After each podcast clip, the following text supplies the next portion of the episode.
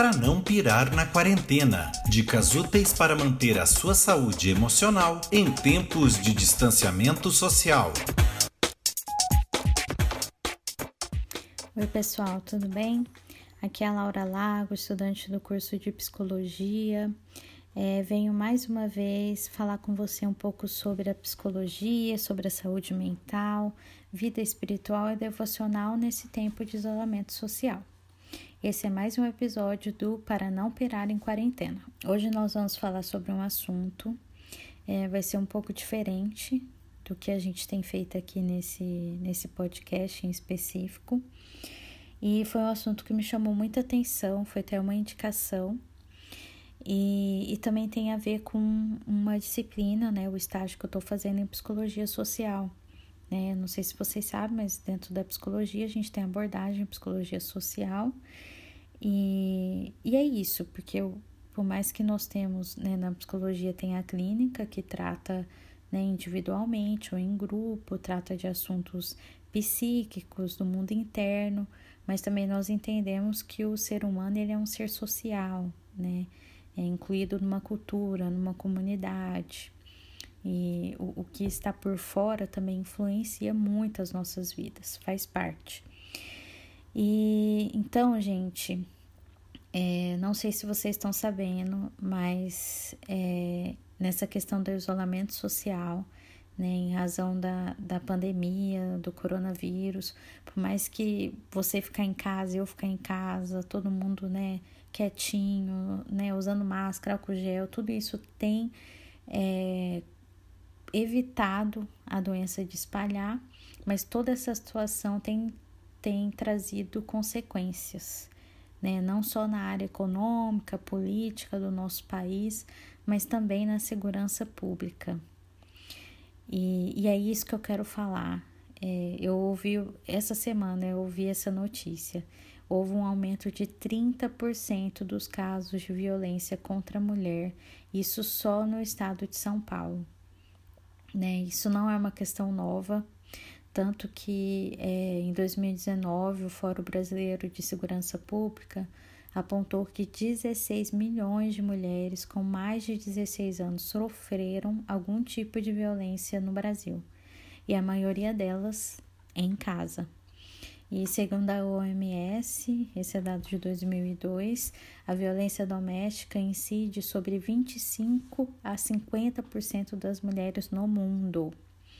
E de acordo com a Sociedade Mundial de Vitimologia, essa sociedade ela fez uma pesquisa em 54 países é, uma, uma pesquisa específica sobre violência doméstica e foram entrevistadas 138 mil mulheres e o Brasil estava incluso nisso. Então, eles falam, é, dentro dessa pesquisa, né, eles concluíram que 23% das mulheres brasileiras estão sujeitas à violência doméstica e que a cada quatro minutos, aproximadamente, esse dado, a cada quatro minutos, uma mulher é agredida em seu próprio lar. E de acordo com registros né, de delegacias especializadas em crimes contra a mulher, é, demonstra que 70% dos incidentes que acontecem dentro de casa, o agressor é o próprio marido ou o próprio companheiro, ou seja, está é, tá dentro do lar.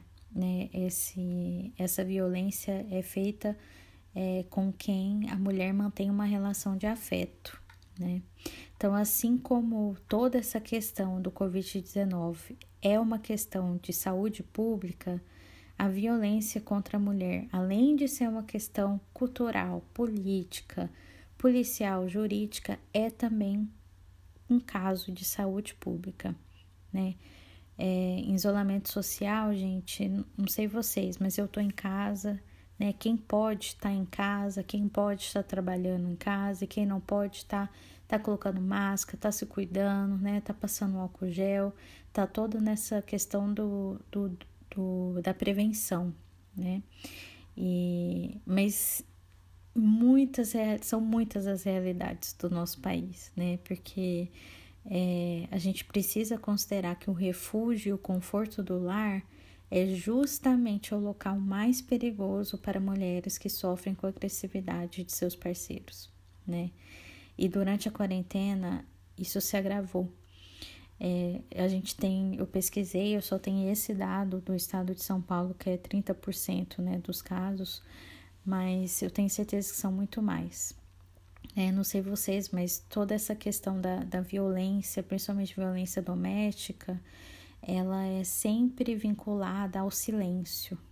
Há sempre um silêncio, há sempre é, um teor de vergonha, sempre um teor é, de, de eu não posso falar sobre isso, né? Isso é um problema, porque é uma questão que a gente precisa falar. É uma questão que a gente precisa falar, principalmente dentro do, das nossas comunidades e principalmente dentro da igreja. É, e assim, agora falando mais perto de casa, né, mais perto da nossa realidade, é, você sabia que cerca de 40% das denúncias feitas nos órgãos especializados, ou seja, no, nas delegacias, no, em ONGs que trabalham com isso, é, as denúncias são realizadas por mulheres que se denominam evangélicas, 40%. É, não sei se vocês sabem, mas minha mãe também é psicóloga. Eu lembro que quando ela estava estudando psicologia, ela fez um estágio é, na delegacia da mulher. Então, ela que fazia os acolhimentos, né, com a família, com a mulher, das denúncias. E isso foi uma coisa que ela me falou já faz anos e eu nunca esqueci, porque ela chegava em casa arrasada, falando: Laura, é, Quase todas as mulheres que eu atendo durante a semana, que eu acolho durante a semana, são mulheres evangélicas. E não sei vocês, gente, mas isso parte meu coração. Né? A gente sabe que não é uma questão fácil de se resolver.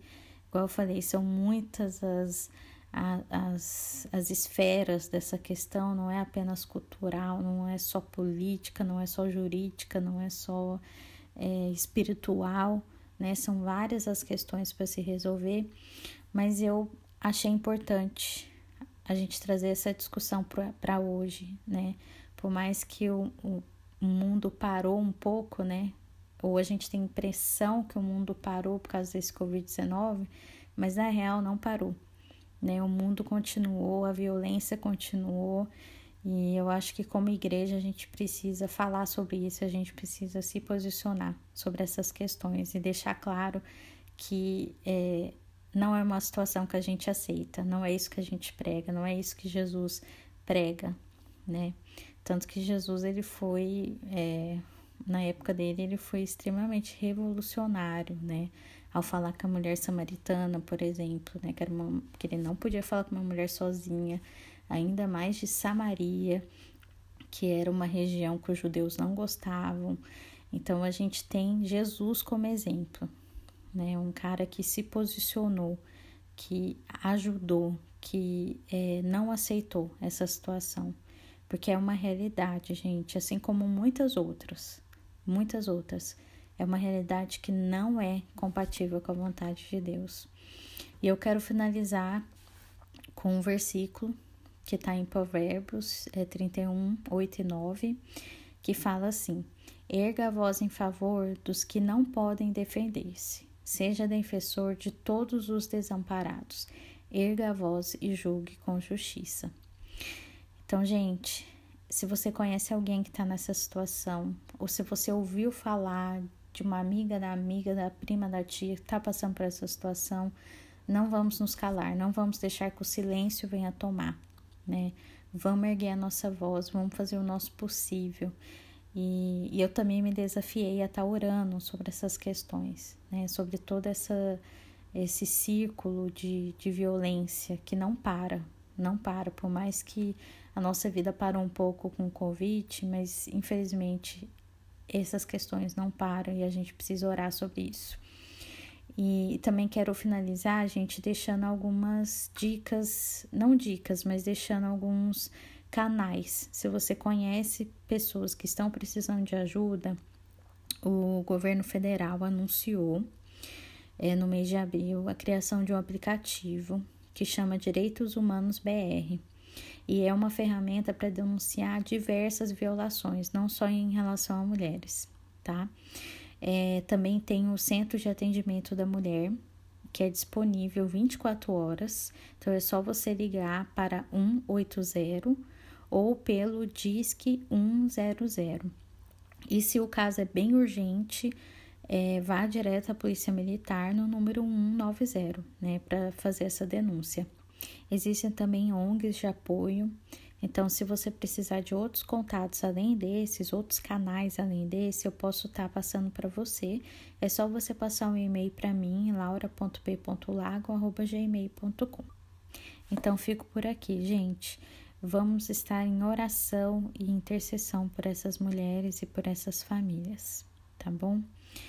Até o próximo episódio. Um abraço para todo mundo para não pirar na quarentena. Dicas úteis para manter a sua saúde emocional em tempos de distanciamento social. Acompanhe toda a programação da Igreja Metodista no Matão através dos perfis oficiais no Instagram, Facebook e YouTube, também no Spotify, Google Podcasts e no site www.metodistadomatão.com.br/web.